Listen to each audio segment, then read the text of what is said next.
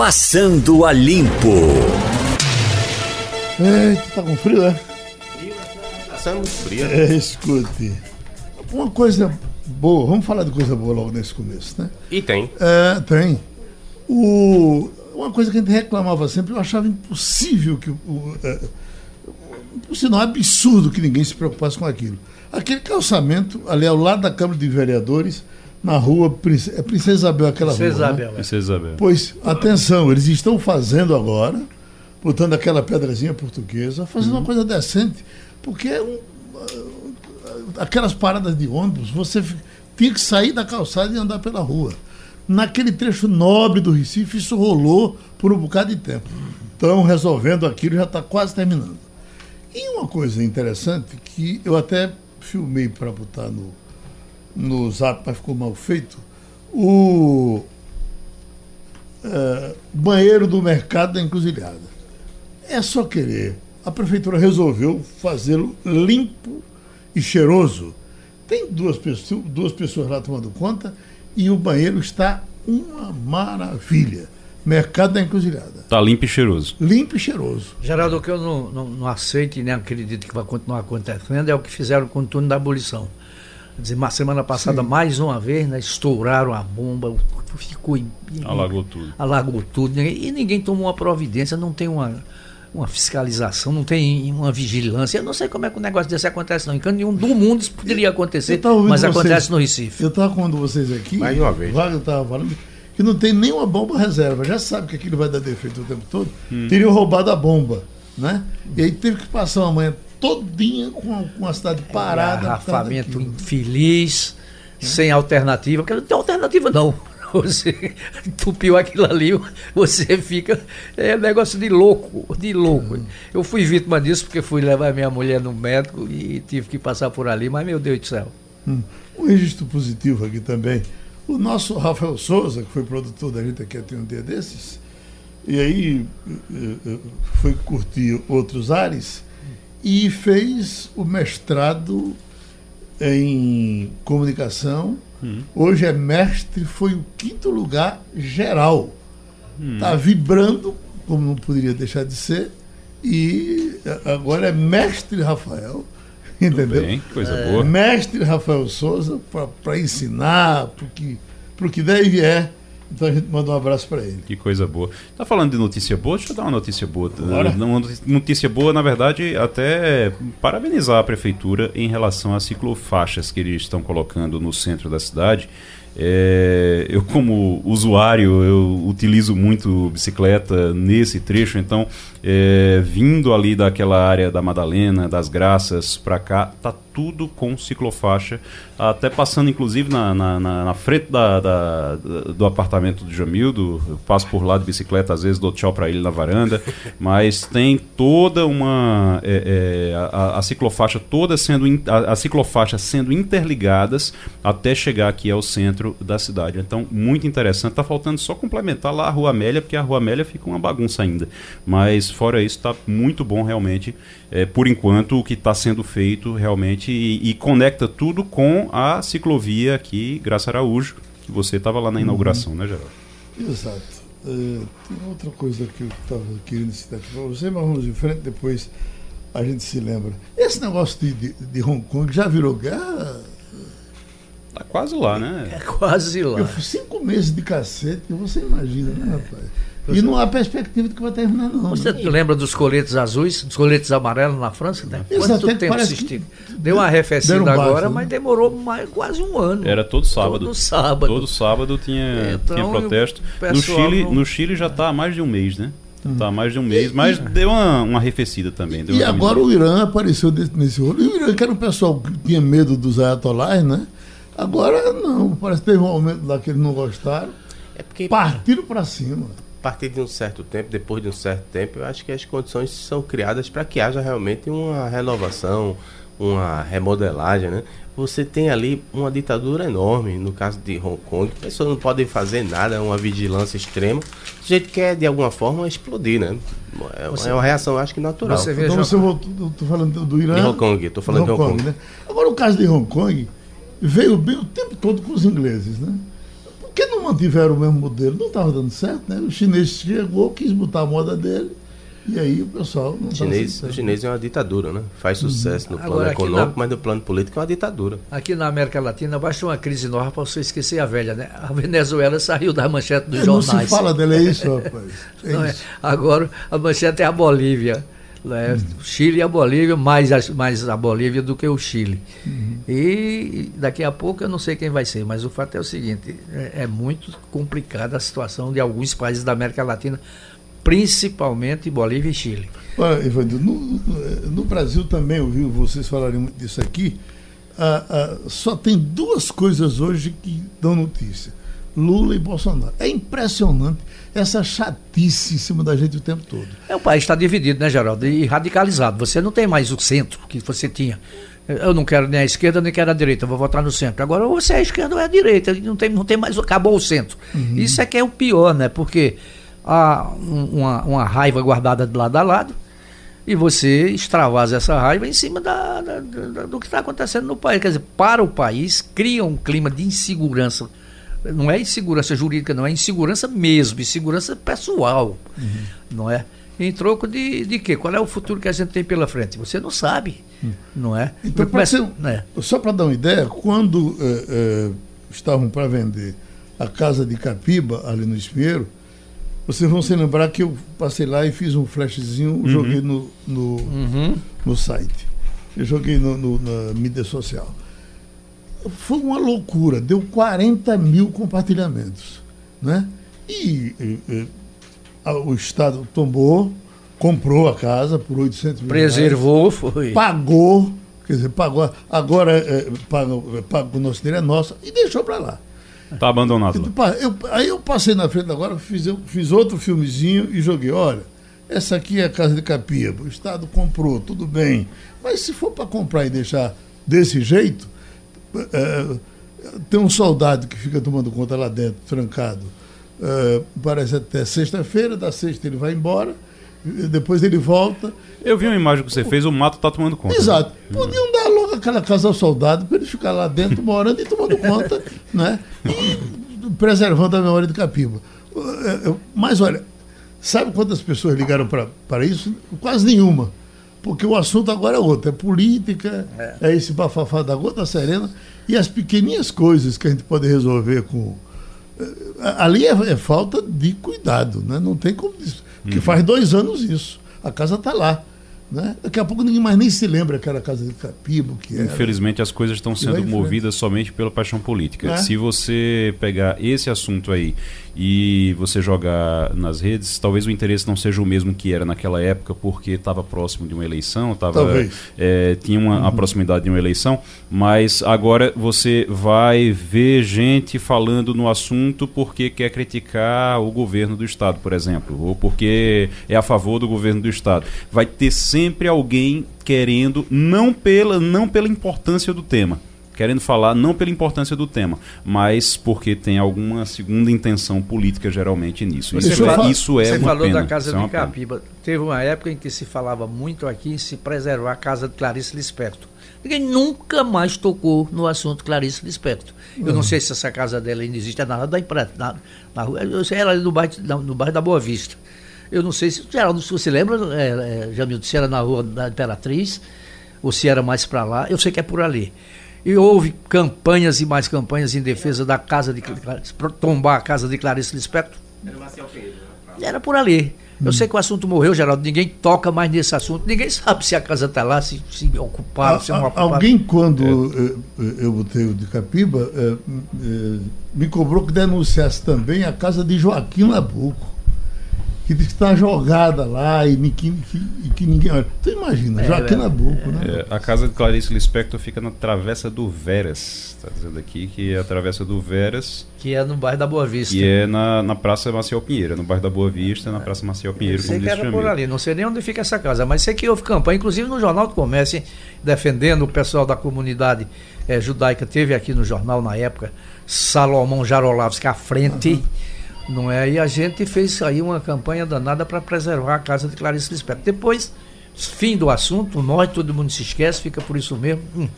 É, você falava aí sobre a questão da polarização. Me impressionou ontem, né? Porque por dever de ofício eu tive que acompanhar desde quando a, começaram a transmitir, era 12, 12 e meia, uma hora, o festival aqui que aconteceu em favor da, da imagem de Lula, até a fala dele, a fala dele foi inclusive bem pequenininha, 20 minutos, mas o que me chamou a atenção foi o primeiro momento, aqueles músicos, né, amadores ou semi-profissionais, rapaz, muito, né? era um festival, um festival de ódio, ah, teve um dos rappers um dos rappers lá defendeu que tem que matar Bolsonaro.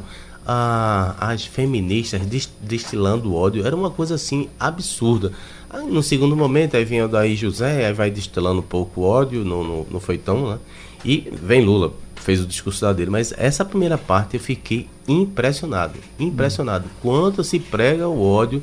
Não, ficam falando, ah, é Bolsonaro, a gente aqui é amor. Não é verdade. Hoje Muito ódio. Como é que está o PDT? Porque apareceu foto de é, é, Ronald abraçando braço com Lula, apareceu é, oh. Zé Queiroz de braços com Lula, e ao mesmo tempo o Ciro Gomes vai à mídia social e diz que vai ser agora pé no bucho e mão Veja, na cara o tempo o, todo. O, o principal é, defensor aqui da candidatura de, de Ciro é o aliado dele, o deputado federal Gadelha ele inventou na semana passada de dar vários cacetes no PT, que era para criar um clima para não estar tá presente nesse evento aí, né? E se empirulitou para Perinópolis, uma cidade lá muito bela, turística, em, em Goiás, e se mandou para lá para não estar tá aqui no final de semana. Quando quer estar tá junto.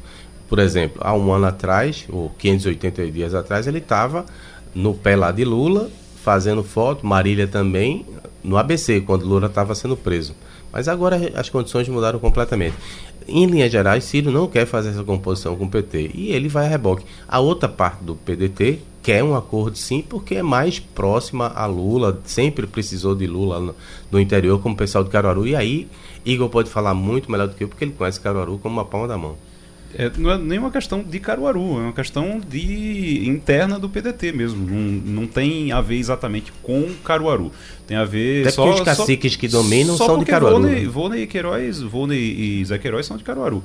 Mas tem a ver com a direção estadual do PDT, que Volney é, tem a direção do, do, do, PDT, está na direção estadual do PDT, na presidência estadual, desde a época de Eduardo Campos ainda na época da aliança com o PSB, da aliança com Eduardo Campos, e hoje essa aliança ela ficou sem uma força realmente dentro do PSB, sem uma base dentro do PSB. Então ele busca, eles sempre buscaram essa base junto ao PT, junto a Lula. No momento em que eles se afastam de Lula, eles ficam, eles têm uma base nacional, que é Ciro Gomes e é o próprio Lupe, o Carlos Lupe, mas isso não é significativo aqui em Pernambuco, é para eles. Então então, como não é significativo em Pernambuco para eles, é mais ou menos como se dissessem: olha, saia desse barco pequeno que vocês estão, venham para esse barco maior. Aí eles, aí eles dizem: é, mas esse barco maior não passa na minha praia. Agora, só passa que o, o, barco que passa na minha praia é o, é o barco menor mesmo. Só, então fica meio difícil para Só eles. tentando complementar,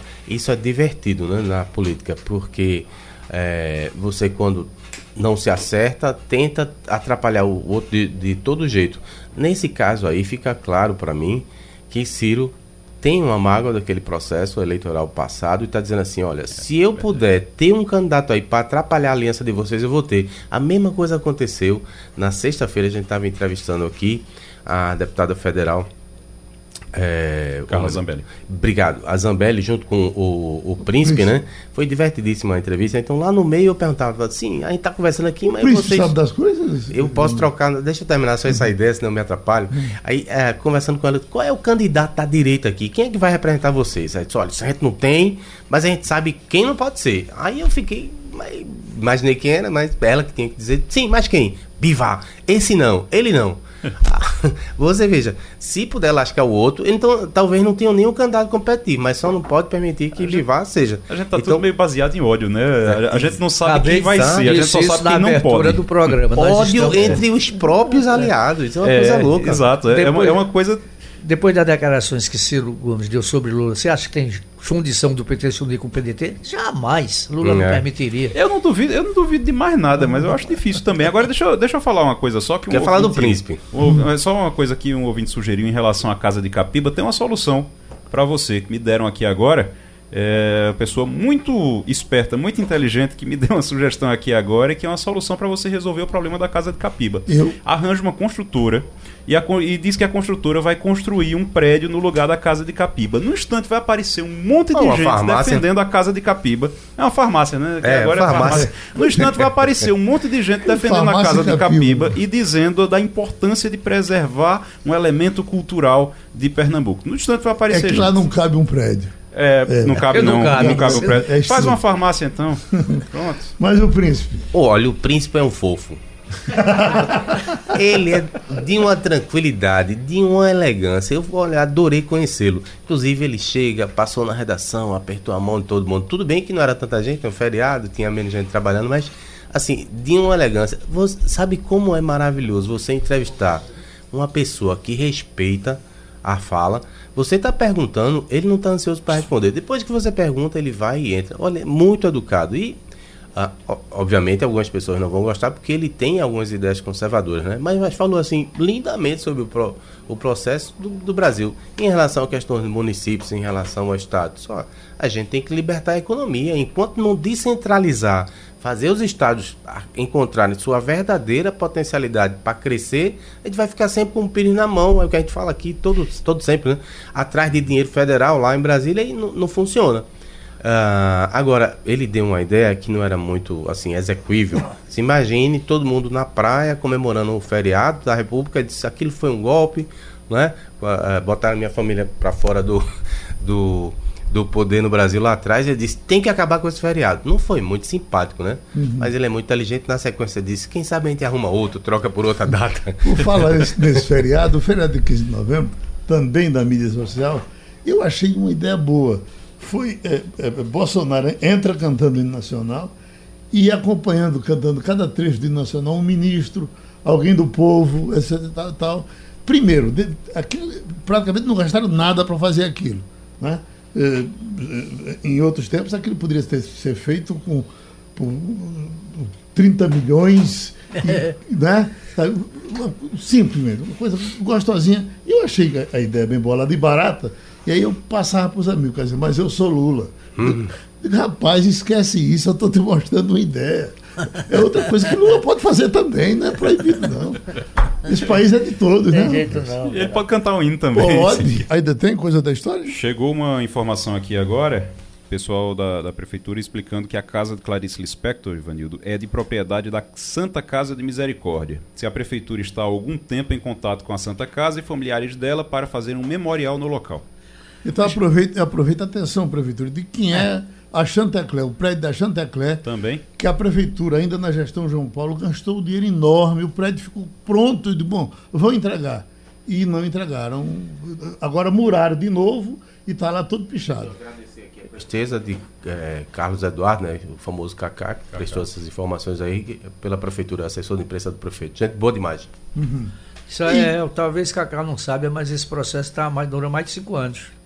Está faltando andar um pouquinho mais rápido. Né? Não, é, Louve-se que a prefeitura faça algum acordo com a Santa Casa e, e trabalhe pela memória e pela preservação do imóvel, mas, mas tem um bocado de tempo esse troço. E tem outra coisa aqui, Mirela Martins, que diz uma coisa acertada. Seja bem-vindo de volta, né? E pra a gente falar não falou bem- de você. Mas para falar bem, o Teatro Santa Isabel está bem pintado, bem limpo e bem bonito. Tá certo? Verdade. Esse aí você passa por lá Tive sempre, lá, né? tive lá, tive lá para assistir uma peça no fim de semana passado. Vamos Geraldo. esperar agora que saia o Teatro do Parque. É isso que eu ia dizer, só falta agora o Teatro do E o Parque. Geraldão, né? De- Geraldão é. Depois da cirurgia você voltou tão doce. Olha, nós já estamos com o doutor Marcos Alencar e tem essa manchete, doutor Marcos Alencar, para o senhor trabalhar com a gente em cima dela. Categorias ficam sem registro profissional em cima dessas, dessas mudanças que o governo vem fazendo. A MP 905 promoveu uma série de mudanças na legislação brasileira. E é simples assim tirar os os direitos profissionais. Aqui tem geral. publicitário, jornalista, o Diaba O 4, jornalista já não tem, não precisa de registro. radialista, e, todo, e tudo quanto é de, de, lista, é só tirar e não tem problema, doutor Marcos? Pois é, bom dia, Geraldo, bom dia. seja bem-vindo né, de volta e bom dia a todos. É, o detalhe é o seguinte, Geraldo, é que esses registros, eles eram feitos perante o Ministério do Trabalho, e que foi sucedida pela Secretaria Especial de Previdência e Trabalho, né, que agora está subordinada ao Ministério da Economia. Por ser um órgão do governo, ele tem autonomia para fazer isso. Ele, o que o governo defende é que essas profissões têm que se autorregulamentar. Podemos exemplificar. A OAB é um bom exemplo disso. Né? A Ordem dos Advogados do Brasil, ela, se, ela é uma, uma profissão autorregulamentada. Então, o que o governo não está dizendo isso, mas a minha análise, o que vai migrar, é para isso aí. O que ele está dizendo é que não será mais é, necessário o registro dessas categorias profissionais perante é, o antigo Ministério do Trabalho, com exceção da história da, da lei dos corretores de seguros, que aí ele está também ele está alterando uma lei que regulamentava a atuação dos corretores de seguros, né? Tem que fazer um curso na SUSEP, tem que ter um registro, até para uma segurança do mercado. Mas é como se ele estivesse jogando isso para uma autorregulamentação é, do setor. Tem uma lei também que foi alterada, né, é a de guardador e lavador autônomo de veículos automotores. Muita gente achou isso muito estranho, porque ela é de 1975. Essa lei ela veio para que exatamente as pessoas não tivessem receio daquele lavador que todos os dias lavava o carro da pessoa fosse tratado como empregado. Então essa lei veio para se, se o lavador tivesse registrado no Ministério do Trabalho, seria um forte indício de que ele era autônomo e que ele não era empregado de ninguém. Mas basicamente, Geraldo, o que a análise que fica é isso. A, a grita está sendo geral porque os conselhos, as, os órgãos é, profissionais, eles estão reclamando, né? o dos bancários principalmente, porque houve uma alteração mais significativa ainda, ele alterou a, a, a jornada de seis para oito horas, exceto dos caixas, isso aí eu acho que é até inconstitucional, não poderia ser feito dessa forma, e ao que parece, não vejo como obrigar que o Ministério do Trabalho fique é, com esses registros se o governo entende que não é necessário. No caso dos jornalistas, por exemplo, é, existe uma decisão do Supremo Tribunal Federal que o jornalista não precisa ter curso superior. Basta que ele vá no Ministério do Trabalho, prove o exercício da profissão, que ele obteria um registro. Mas as demais profissões aqui, existe o curso superior e eu acredito que isso é que o mercado vai analisar se a pessoa realmente está credenciada para exercer aquela profissão a exemplo dos sociólogos, é, publicitários, etc. Hum.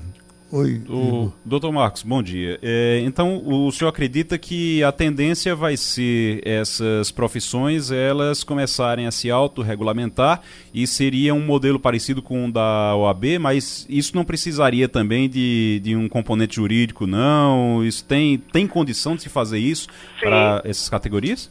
Vai, é, o, é o que se espera né? É o que se espera, mas vai ter que ter uma regulamentação, vai ter que ter um órgão de controle. Porque, só para a gente exemplificar, imagine que um, um corretor de seguros ele pratica alguma coisa errada na venda do seguro. É, tem que ter uma, um, uma forma de você reclamar, de você ingressar. Tudo bem, tem a justiça, mas se tiver um órgão é, que não é o governo, não é o ministério, regulamentando essa profissão, acompanhando ela com um conselho de ética, como acontece é, no caso da OAB, e, por exemplo, no caso dos químicos, eu estou vendo aqui, existe um conselho nacional, por exemplo, o conselho regional da quarta região, que atua em São Paulo, está também reclamando disso, porque diz que vai gerar uma tremenda instabilidade no setor. É como se as pessoas ficassem soltas, os profissionais. E isso a sociedade não tem como aferir se aquela pessoa está em dia com a sua profissão ou não. Entendeu? Mas assim, o que eu espero é que haja essa regulamentação através dos órgãos que já existem vinculados a essas profissões que o Ministério do Trabalho está deixando de é, exigir o registro profissional. Oi, Doutor Marco, me diga uma coisa, não há um risco muito grande de charlatanismo nesse troço, não? Total. Isso, veja só, é, não, nós não podemos criticar o governo Bolsonaro por conta dessa, dessa MP, porque ele está pregando um liberalismo. Ele prega o liberalismo. Então, a MP está tá dentro do discurso dele. Agora, o que é que eu acho aqui que faltou? Tem que ter uma regra de transição. Você não pode fazer uma mudança abrupta. É, você dorme de um jeito com a, com a regulamentação e no outro dia não existe mais. Porque a MP aqui ela já está em vigor durante 120 dias. Se não houver a, a votação, que se espera até 11 de março de 2020, ela vai perder a validade. Mas está em vigor. Então, assim, teria que haver uma regra de transição, um período de adaptação, ou até dizer, ó, o, o governo vai acabar com o registro profissional dessas categorias aqui a partir de junho de 2020, para que houvesse tempo de organização, porque isso que você está dizendo é exatamente o grande receio de todos nós, é de que a sociedade, como um todo, sinta é, uma insegurança em relação à contratação desse profissional que não mais será necessário o registro. Doutor Marcos, é, é, aqui, ainda dentro aqui da nossa área, no caso de jornalista e publicitário para é, concurso público que exija nível superior, isso o governo não derruba, né? É, e o concurso público é muito exigido pelo edital. O edital vai exigir experiência, a formação nível superior, experiência profissional mínima, né? Vai ter as exigências do edital. Mas, é, na hora que você tem um registro profissional, é, como a gente está dizendo aqui, não importa se é perante a Secretaria de Previdência e Trabalho ou se é de um órgão autorregulamentador. O que acontece é que esse registro facilita a fiscalização. Né? Ele facilita. Por exemplo, se, se você tem uma dúvida de um advogado, você liga para a OAB, a OAB vai lhe dar informação. Se aquele advogado ele tem alguma restrição para o exercício da profissão de advogado. Então é isso que a gente está assim, assustado com o que vai acontecer. Porque pode pessoas que não são habilitadas passarem a exercer todas esses, eh, essas profissões que aqui eram registradas e que agora não é mais exigido. Oi, Professor, não resta dúvida que é uma, mais uma bordoada no sindicalismo, né? mas entretanto eu vejo como positiva de tudo que desburocratizar é bom. É, que quem errar, que pague pelo seu erro. Eu queria ver se o senhor respondia em relação à, à reforma do Estado, que também aí o governo está prometendo, dentro dessa ideia liberalizante, de reduzir mais de 300 cargos para 30. Isso é possível fazer Veja bem, eu não, eu não sou especialista nessa área, mas eu acredito que sim, porque o Estado é do governo. Então ele tem o poder de chegar e dizer, olha, eu não preciso disso tudo. Hoje nós temos várias empresas da iniciativa privada extinguindo verdadeiros setores por conta do desenvolvimento tecnológico, é, outros meios de produção, inteligência artificial. O governo, a mesma coisa. Se você for olhar a área tributária do governo, a área do fisco, é a mudança é super radical.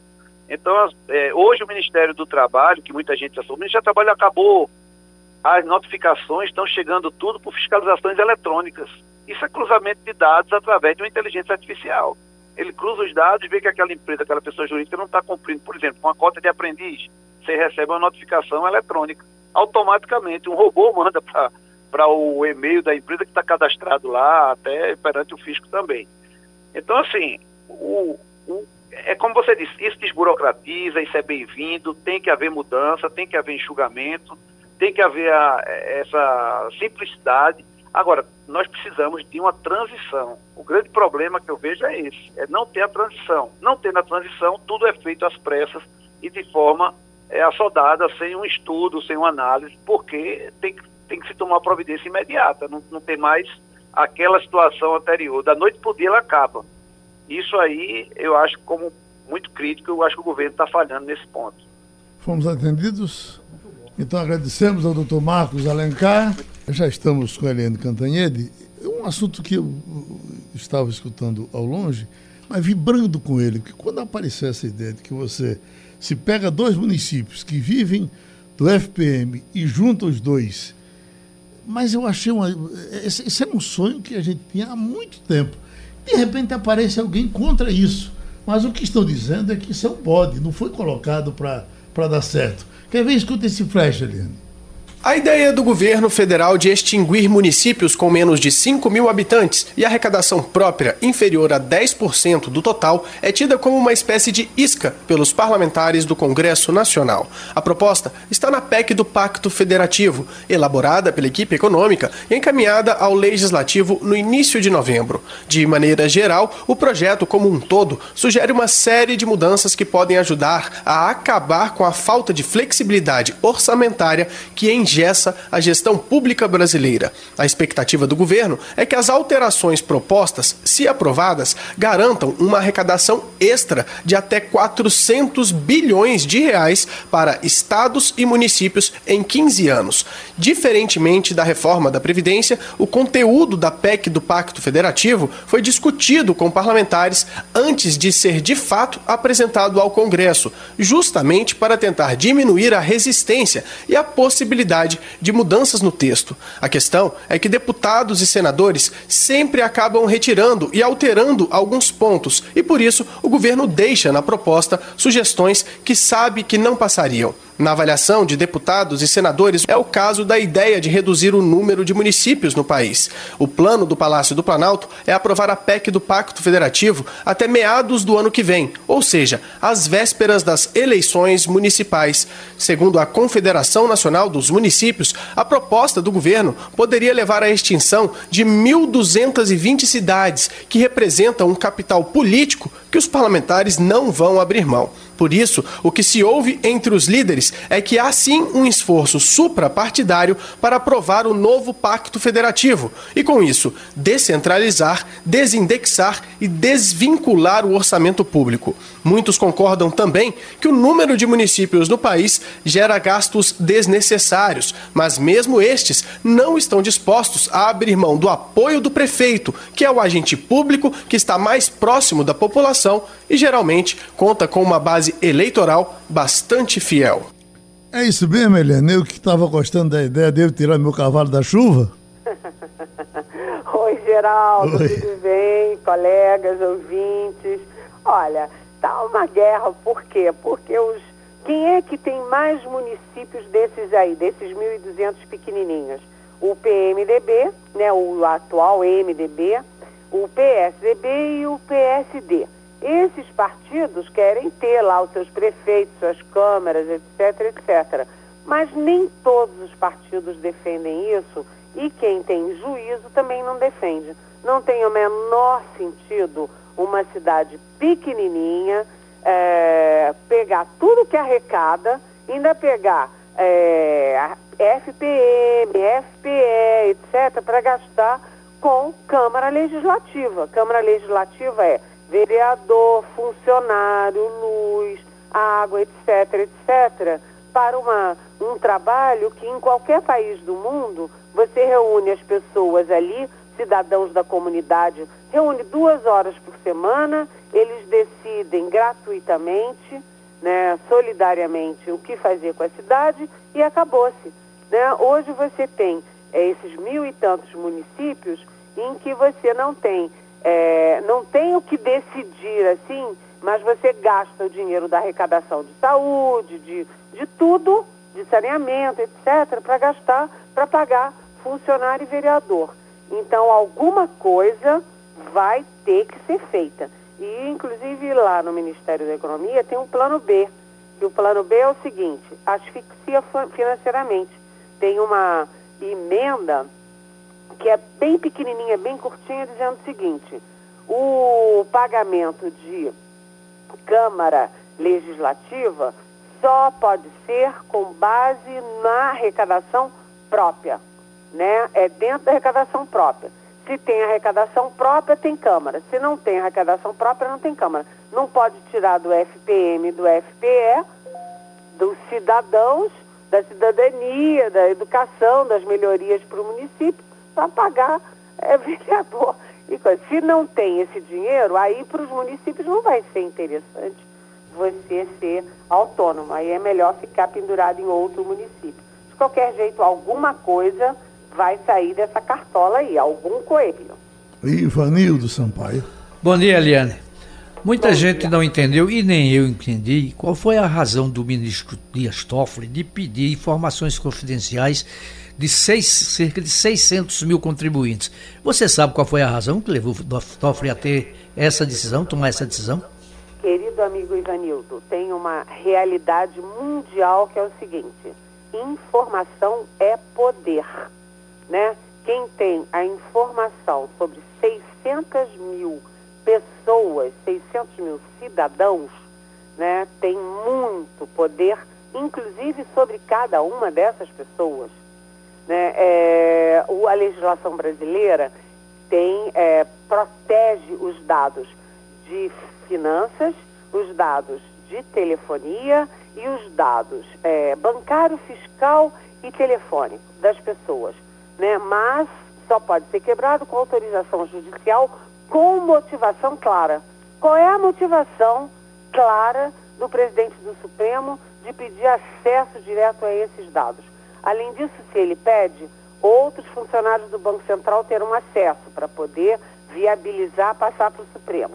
Lá dentro do Supremo, você vai ter não sei quantos funcionários que terão que ter acesso, portanto, vão ter, é, vão quebrar o sigilo. Aí depois outros ministros vão ter acesso. Isso é quebra de sigilo e isso é ânsia de poder.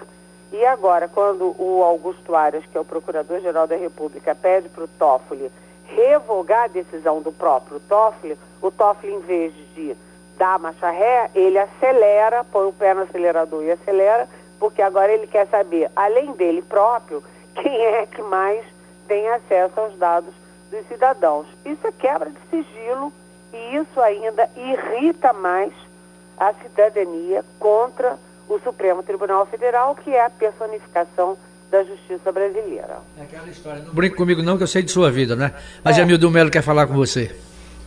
É, em relacionado a esse tema, tem o julgamento na quarta-feira do processo do COAF que foi movido pelo filho do presidente, o Flávio. Né? Como é que você acha que vai ah, se ah, haver o desfecho desse julgamento?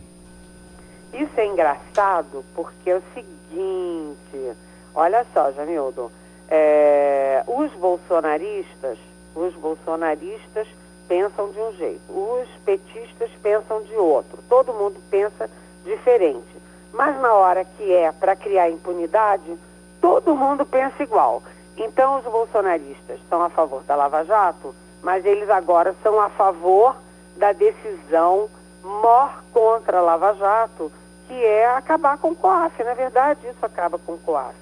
É, a decisão do Dias Toffoli, veja bem, o Dias Toffoli, que agora é presidente do Supremo, ele deu uma decisão liminar, uma decisão monocrática, ele sozinho, dizendo o seguinte, todas as investigações do país com base em dados do COAF, em dados da Receita e em dados é, do COAF, Receita, enfim, todas estão suspensas, todas estão vetadas porque é, precisa autorização judicial. Aí, para agradar ao Flávio Bolsonaro, o presidente do Supremo, Dias Toffoli, agradou milhares de é, investigados por corrupção no país inteiro. Todo mundo que está sendo investigado com base na Receita e no COAF, que agora virou o IFE, né, vai ser bene- tá- está sendo beneficiado dos processos na Polícia Federal e no Ministério Público foram suspensos. E agora, o que, que o Supremo vai fazer? Vai endossar a decisão do Dias Toffoli e dizer que não pode mesmo? Ou seja, por causa de uma pessoa, que é o Flávio Bolsonaro, eles vão mesmo suspender todos os processos de corrupção com base no COAF? Será que eles vão fazer isso? Eu acho que eles vão fazer, porque o Dias Toffoli está muito forte e depois deles derrubarem a prisão após a segunda instância, eles estão com uma audácia, uma ousa- ousadia capaz de fazer qualquer coisa, inclusive isso. É uma decisão importantíssima porque junta um interesse de todo mundo. PT, Bolsonaro, eh, Supremo, Congresso, E eu acho que eles são capazes de fazer isso sim. Aí eles vão tentar inventar algum tipo de modulação, eles sempre inventam a tal da modulação, que na hora H nunca aparece. Com você agora, Igor Maciel. Ô, Eliane, bom dia. Eliane, a gente, eu tenho percebido muitas decisões monocráticas no STF. A gente, claro, sempre pelo rito processual mesmo, você tem decisões que são monocráticas, mas que geralmente vão ao plenário depois, algum outro ministro puxa aquilo ali para o plenário depois e acaba equilibrando mais a situação. A gente está vendo muita decisão monocrática e os outros ministros não se pronunciam. É, é simplesmente coleguismo? É o que está acontecendo lá? É, tem essa coisa do corporativismo. Eles quebram o pau, né? Entre eles, você vê claramente o. Vou citar dois exemplos, dois polos, né? O Luiz Roberto Barroso de um lado e o Gilmar Mendes de outro, eles se digladiam, mas na hora da decisão monocrática fica todo mundo quieto. Ninguém vai. Pra, eles vão para o Celso de Mello, por exemplo, vai para a mídia é, endurecer em defesa da democracia quando o ataque parte, por exemplo, do Bolsonaro, do Eduardo Bolsonaro, do Carlos Bolsonaro, etc. Mas quando parte do colega, eles deixam para decidir em plenário. Agora, é um excesso de decisão monocrática, e decisão monocrática, liminar, é fim de semana, é, é no recesso, é, tem que ser em casos excepcionais. Mas agora está todo mundo abusando né, dessa coisa do monocrático. Vem e manda a ficha é, o Supremo está muito, é, vamos dizer, congestionado e também está muito beligerante, né? Ele está repercutindo hoje uma entrevista de Gilmar Mendes ao jornal El Clarim da Argentina. É, e, e, nessa entrevista ele disse que quer ainda este ano julgar a imparcialidade ou parcialidade de, de Bolsonaro. Ele vai, de, desculpe, de Sérgio Moro, ele vai conseguir isso? Olha, eu acho que tem chances de conseguir, porque são duas coisas, dois personagens que estão comandando a pauta do Supremo. Um a gente já falou que é o Flávio Bolsonaro, que toda a, todo o foco no Flávio Bolsonaro começa quando o COAF descobre as movimentações financeiras atípicas do tal policial Fabrício Queiroz que é amigo de toda a vida do Jair Bolsonaro e era o pivô ali, o, o faz-tudo do gabinete do Flávio. Um é o Flávio Bolsonaro e o outro é o Lula. As decisões do Supremo estão sendo pautadas de acordo com o interesse do Lula. O Gilmar Mendes, de petista, não tem nada, mas ele tem sido honesto nas entrevistas dele, porque ele diz claramente, inclusive para mim, ele diz, ah, vem dizendo ao longo do tempo. Tá bom, Lula já foi preso, chega. Está na hora de tirar o Lula da cadeia. Dois, o, já falou publicamente em entrevista coletiva que o país é, deve um julgamento justo ao Lula.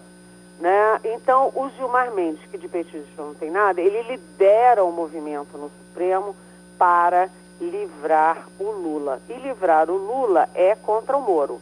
Esse julgamento é o seguinte: é a suspeição do Moro enquanto juiz nos processos referentes ao Lula. Né? Se você julgar que o Moro, é, a suspeição do Moro, você anula o processo, por exemplo, do triplex do Guarujá. Volta lá para a primeira instância. É uma reviravolta monumental. O Gilmar Mendes quer botar agora, em novembro, mas o plenário do Supremo está muito estressado ainda pela segunda instância e é difícil ter um acordão entre eles para botar agora em novembro. Eu acho improvável, mas não impossível. Hum, e o sonho de Moro de ser ministro Supremo, você acha que ele vai terminar eh, perdendo nesse sonho? Olha, o Moro, por que, que o Moro engoliu tanto sapo, engole tanto sapo do Bolsonaro? É, primeiro ele diz lá para a turma dele, da força-tarefa e tal, que é melhor ele dentro segurando as barbaridades, impedindo que as barbaridades sejam piores, do que ele fora. Isso é um bom motivo, um motivo do bom mocismo.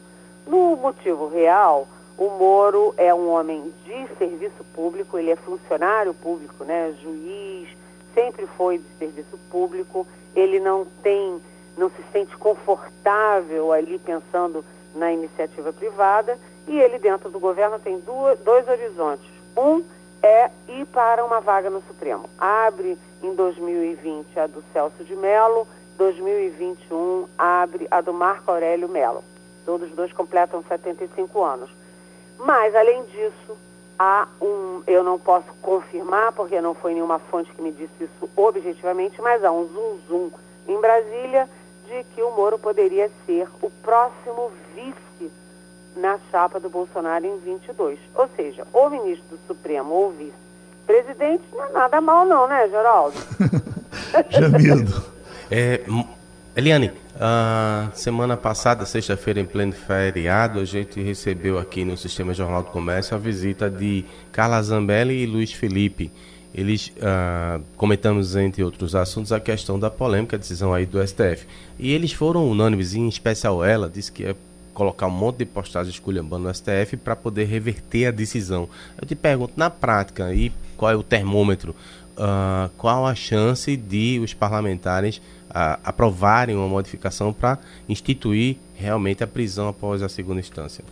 Olha, o grande empecilho para voltar à prisão em segunda instância é, tem nome, tem cara é, e tem endereço, que é o Rodrigo Maia, o presidente da Câmara. O Rodrigo Maia tem muita liderança, o, também o Davi Alcolumbre no Senado, mas principalmente o Rodrigo Maia na Câmara.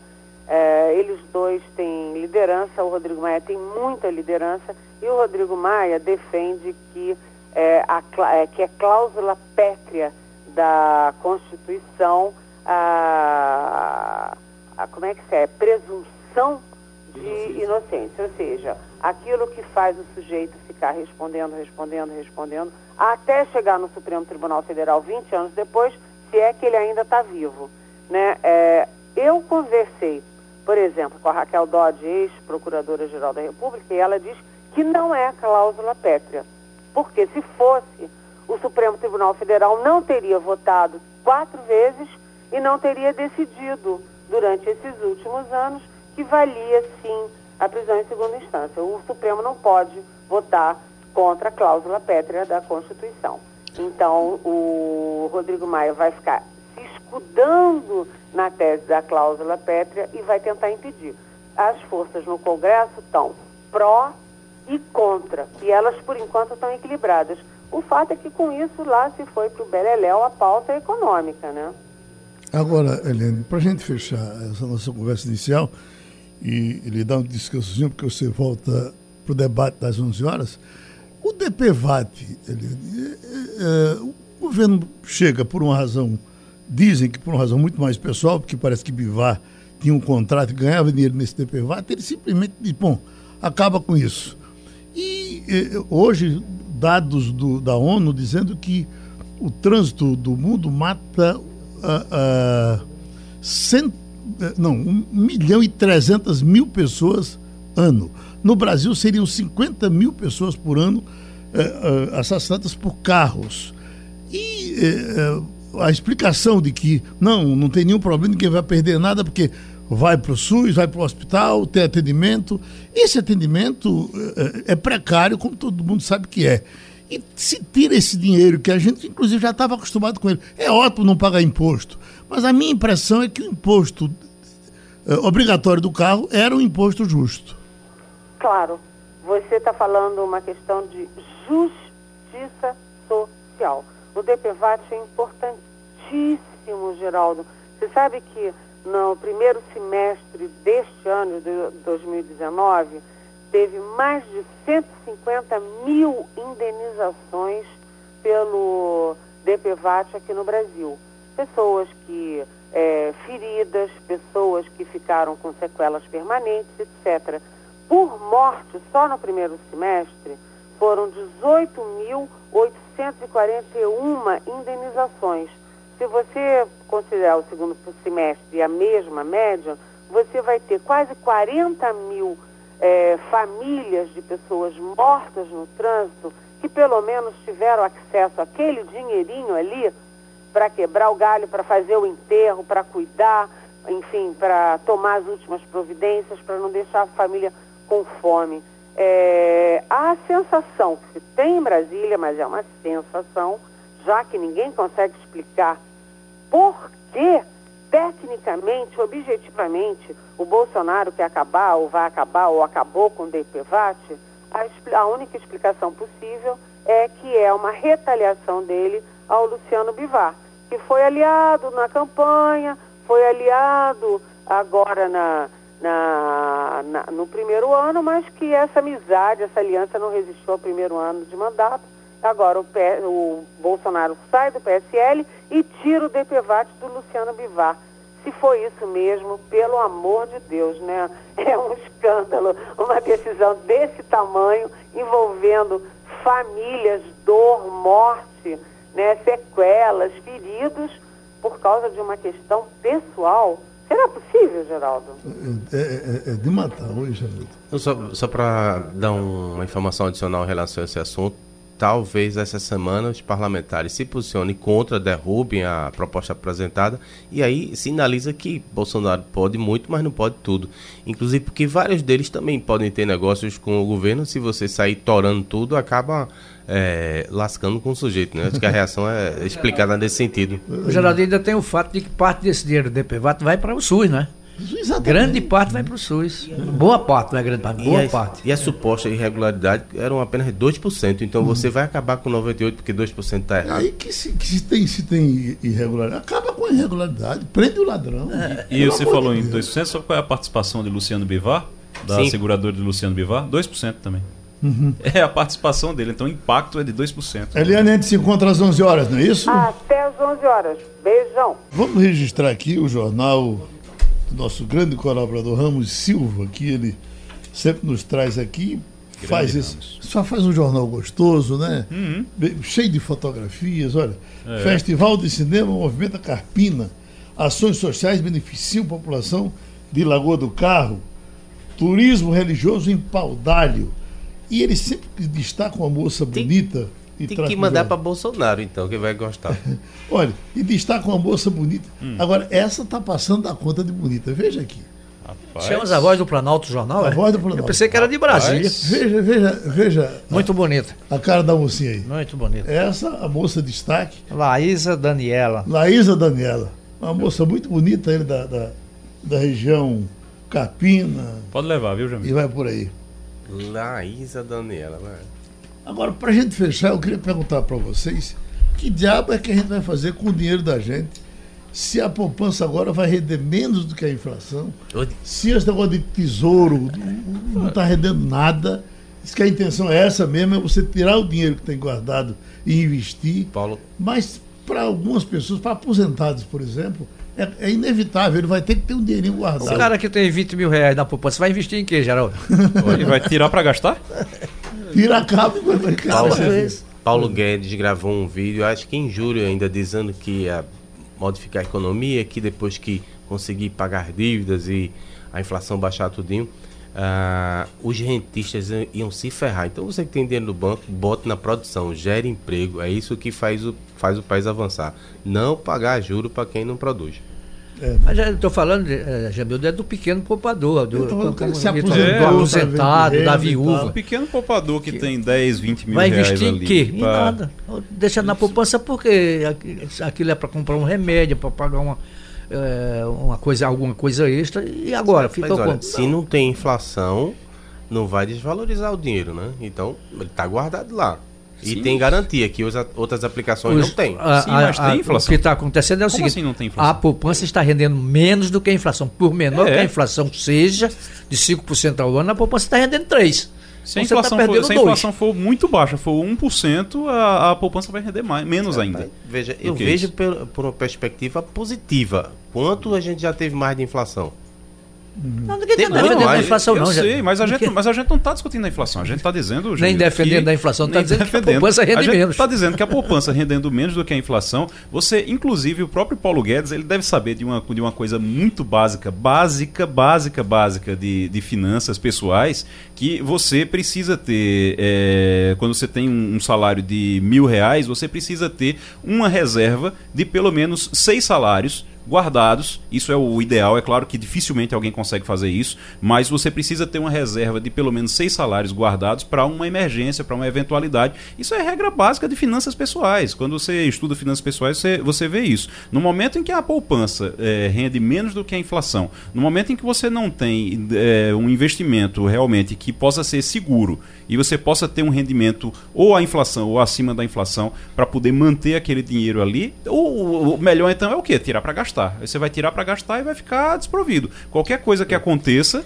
se você tiver qualquer emergência, qualquer, qualquer problema que você tiver, você vai passar por um E uma das grandes críticas ao brasileiro é que ele não sabia poupar, né? É então, verdade. em alguma situação, eu não estou dizendo o cara que tem dinheiro, não. Eu estou falando é do pequenininho. É isso aí que nós estamos Esse falando. É, que da não- viúva, do. não é, esse agora é a vida, né? Abra um negócio, diversifique e cada um vai saber melhor o que vai fazer com o seu dinheiro. Né? Não vai perguntar ao ministro da, da Claro. Economia da Fazenda. Então eu só quero então aproveitando. Mas essa- abrir um negócio quando você está aposentado, quando você tem uma. Quando você já Então tem. vai viajar, 50, meu 60 amor, antes que anos. você faleça.